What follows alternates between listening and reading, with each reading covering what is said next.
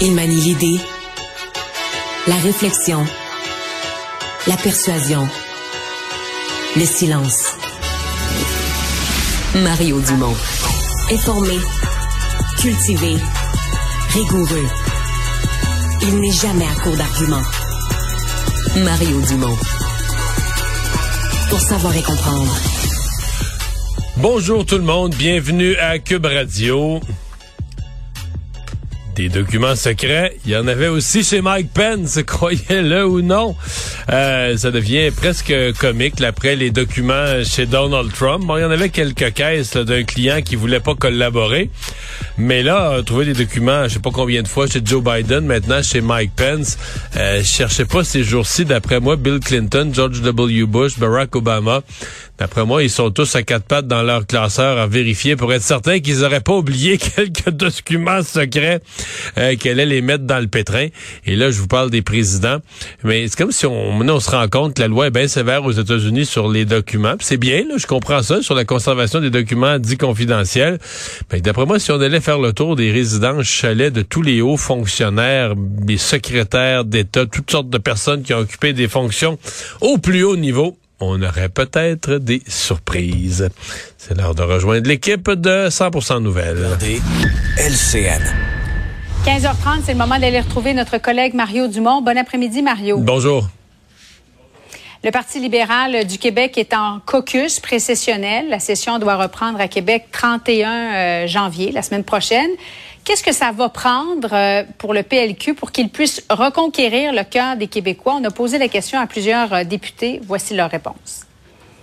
Connecter avec les gens, rester authentique parce que moi, je pense qu'en 2023, les gens veulent avoir des politiques qui sont vraies, qui disent vraiment ce qu'ils pensent. Notre rôle en tant que parti libéral, c'est suivre l'action gouvernementale, contrôler l'action gouvernementale, mais aussi proposer. C'est jamais ce que le gouvernement propose ne répond pas aux préoccupations des Québécoises et Québécois. Il faut être connecté avec euh, avec les besoins des gens. Puis moi, ce que j'entends ces jours-ci, c'est que les gens, euh, ils sont inquiets de leurs soins de santé, puis ils sont inquiets de leurs finances personnelles. Alors, à, très court terme, moi, je m'attends à, à, ce que le gouvernement en fasse plus à ce niveau-là, mais c'est à nous aussi d'arriver avec des euh, des solutions, des propositions.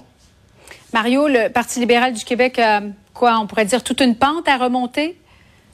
Oui, mais tu sais, la question, euh, comment regagner le cœur des Québécois, il n'y a pas vraiment de réponse mm -hmm. aujourd'hui. C'est pas une affaire qui se fait en trois semaines ou en une session parlementaire. Moi, je pense qu'il y a deux, trois affaires. D'abord, euh, il va y avoir un moment clé qui va être le choix d'un nouveau chef. Là. Tu, tu gagnes le cœur, mais un parti politique, et c'est le chef un peu qui donne la personnalité du parti, qui crée un certain attachement, qui porte le message. Donc, euh, ça, ça va être un moment clé. Mais sinon, moi, à court terme, je pense qu'une des choses importantes pour le Parti libéral, c'est la même affaire. C'est le même conseil que Martin Saint-Louis, là. Fais jouer tes nouveaux, là. Fais jouer tes jeunes, fais jouer tes nouveaux. Dans leur cas, c'est pas nécessairement des gens qui sont jeunes en âge, mais des gens qui sont jeunes en députation. Il y a du calibre. Là. Dans la dernière élection, c'est peut-être une chose qui est passée inaperçue parce que les résultats ont été tellement catastrophiques. Euh, plusieurs, je pense que la moitié du caucus, c'est des nouveaux. C'est des gens qui ont des curriculums vitae impressionnants. C'est des gens qui ont, euh, qui, qui, qui, ont fait des choses, qui ont vu des choses. Donc, euh, ben tu sais, Julie, le Parti libéral ne baissera pas d'un sondage, même s'il y a un de ceux-là. C'est comme les, les, les, le, Canadien, là, ils vont finir en queue de peloton cette année. Il faut que les jeunes prennent l'expérience. Même si un défenseur échappe la rondelle dans sa zone, on s'ouvre pas Even pour ça. C'est pas comme une équipe qui sera, tu comprends, le, le, soir de gagner la Coupe Stanley, puis un défenseur expérimenté fait une gaffe, tu t'arraches les cheveux. Mais là, ouais. les, les, libéraux, même si un, un nouveau député, ouais, il donne du temps de glace, puis en chambre, il s'enfarge un peu, le Parti libéral ne baissera pas d'un sondage. De son bas, ceux qui votent encore libéral, c'est le plancher du plancher. Donc, laissez aller, là, donner de l'espace, donner du temps de glace à toute cette nouvelle députation euh, qui a des capacités. Je suis assez d'accord avec Marois Risky qui disait, ben, tu sais, faut être authentique, faut être nous-mêmes, on est le Parti libéral. Mais il y a un point, c'est pas dans l'immédiat, mais il y a un point où il va y avoir un... Euh, une espèce, de croisée des chemins. Est-ce que le Parti libéral et le parti vraiment est un parti qui ne prendra plus le pouvoir et qui est le parti qui pourrait avoir sa place, qui défend les communautés culturelles, la communauté anglophone, donc très, très axé sur les droits de la personne, puis qui met au second plan, bon, regarde, la défense de, de cette réalité d'une minorité francophone en Amérique du Nord. Euh, où est-ce que le parti reconnecte avec ça? Euh, mais là, ça commence parce que là, les années passent, là, sais.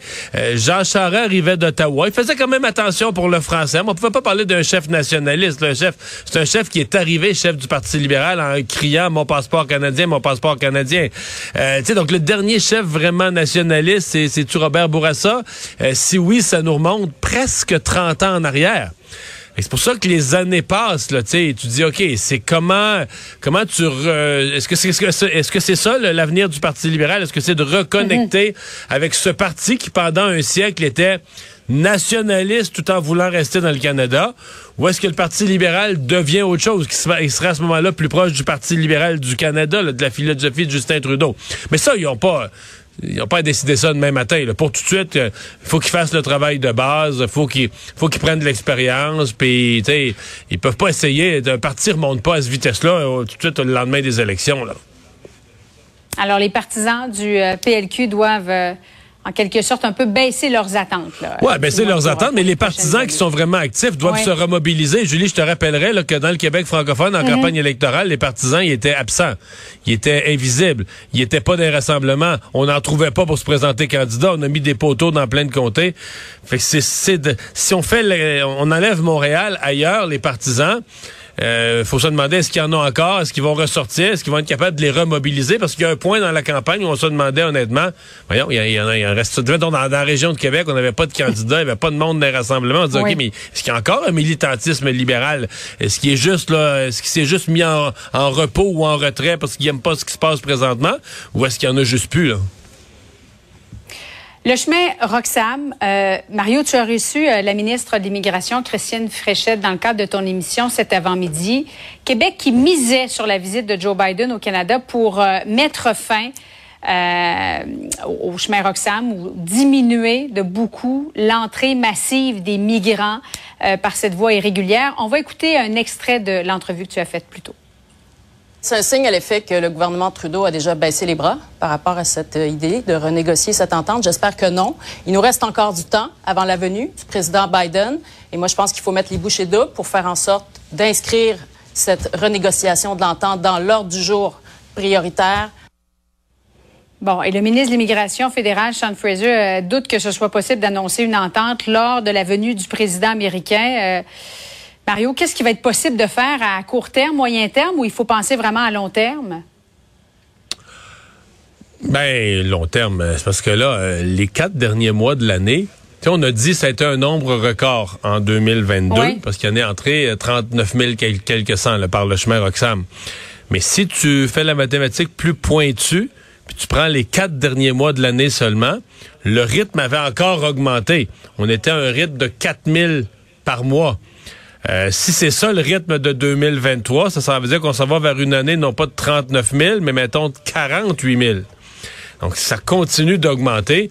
Alors c'est toujours ça, tout ce monde-là entre au Québec. La pression est toujours sur le Québec. Euh, est-ce que le gouvernement fédéral, tu sais, dans le fond, on se pose la question, est-ce que le gouvernement fédéral est en train de baisser les attentes, euh, soit mm-hmm. parce que il est pas confiant d'obtenir une entente, ou soit parce qu'ils veulent pas l'annoncer. Bon, il y a un questionnement là. Il y a des gens qui, se demandent, comme ce matin Emmanuel à travers ce questionnaire à haute voix, est-ce que M. Trudeau, le gouvernement euh, Trudeau, euh, le président Biden n'aurait pas peut-être quelque chose de plus gros ou de plus intéressant, économique, une collaboration à annoncer lors de la venue du président Biden? de telle sorte qu'il ne, tu sais, il voudrait pas que le chemin Roxham rentre là-dedans, il l'annoncerait à un autre moment, un peu plus tard.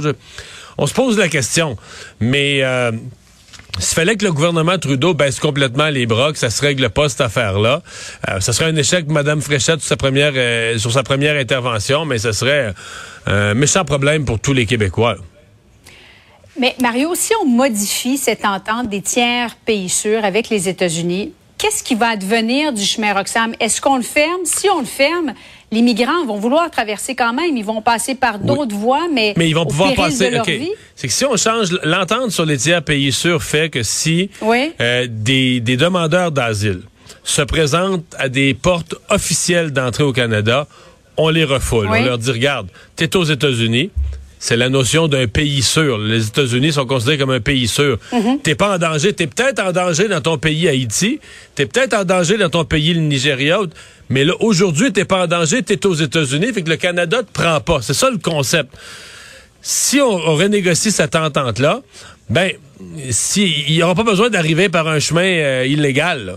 Ils vont pouvoir se présenter à n'importe quel poste frontière d'un bout à l'autre de la frontière du Canada Ça veut pas dire qu'il va y en avoir moins. Ça veut dire qu'il pourrait être mieux réparti. Il pourrait en rentrer par les chemins Mhm. ontariens, pour, pourrait être mieux réparti. Donc, la pression viendrait pas toute euh, sur le sur le Québec. C'est un peu ça. Là.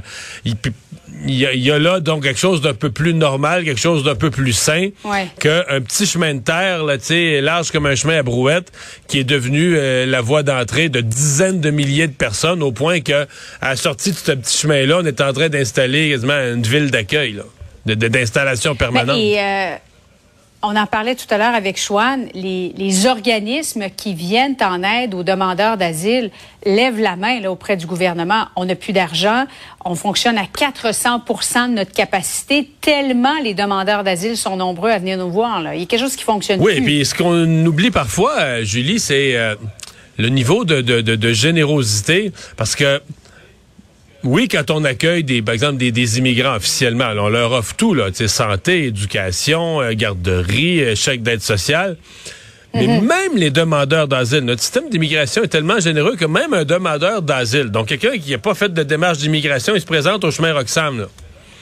Alors il va faire, il va se faire arrêter comme théoriquement, quelques minutes, il va être arrêté par la GRC, puis là, il va faire, il dit, regarde, moi, je suis ici, je vais faire ma demande euh, de statut de réfugié, je, demande l'asile du Canada.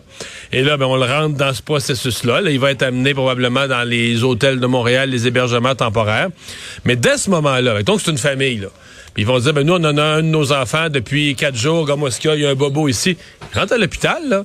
Euh, Ben la ouais. personne va dire, ben nous autres, les enfants, faudrait les, au cours des prochains jours, les enfants vont plus à l'école. Alors, on va leur trouver une place à l'école. On donne accès immédiatement à tous ces services publics. Puis, puis je, je, pas que je dénonce ça, là, des services publics payés par les contribuables ici, mais on se dit, bon, c'est des nouveaux, des nouvelles personnes. Puis quand ils vont avoir leur permis de travail, ils vont contribuer à leur tour, puis tout ça. C'est juste que la pression là, de tous ces services publics. Elle n'est pas au Manitoba, elle passe, à Saskatchewan, elle entièrement sur les Québécois. Puis même si le fédéral Ouais, en rembourse 80%. une partie, ce matin, la ministre Fréchette me disait le Québec est en demande pour se faire rembourser toutes les dépenses qui sont associées à l'arrivée de, de- des, euh, des demandeurs d'asile. Puis c'est normal. C'est pourquoi c'est- ce sont les Québécois. C'est 80 là, Pour l'année 2022, tout compté, 80% des demandeurs d'asile au Canada sont arrivés au Québec, largement à cause du chemin Roxham, alors qu'on est 23% de la population. Euh, c'est pas, euh, c'est vraiment pas euh, acceptable pour le Québec et ça met euh, vraiment sous pression des services. Puis on s'entend tous nos services publics, santé, éducation, tout ça, c'est déjà pas facile. Là. Absolument. Merci beaucoup, Mario. Bon après-midi à toi. Au revoir.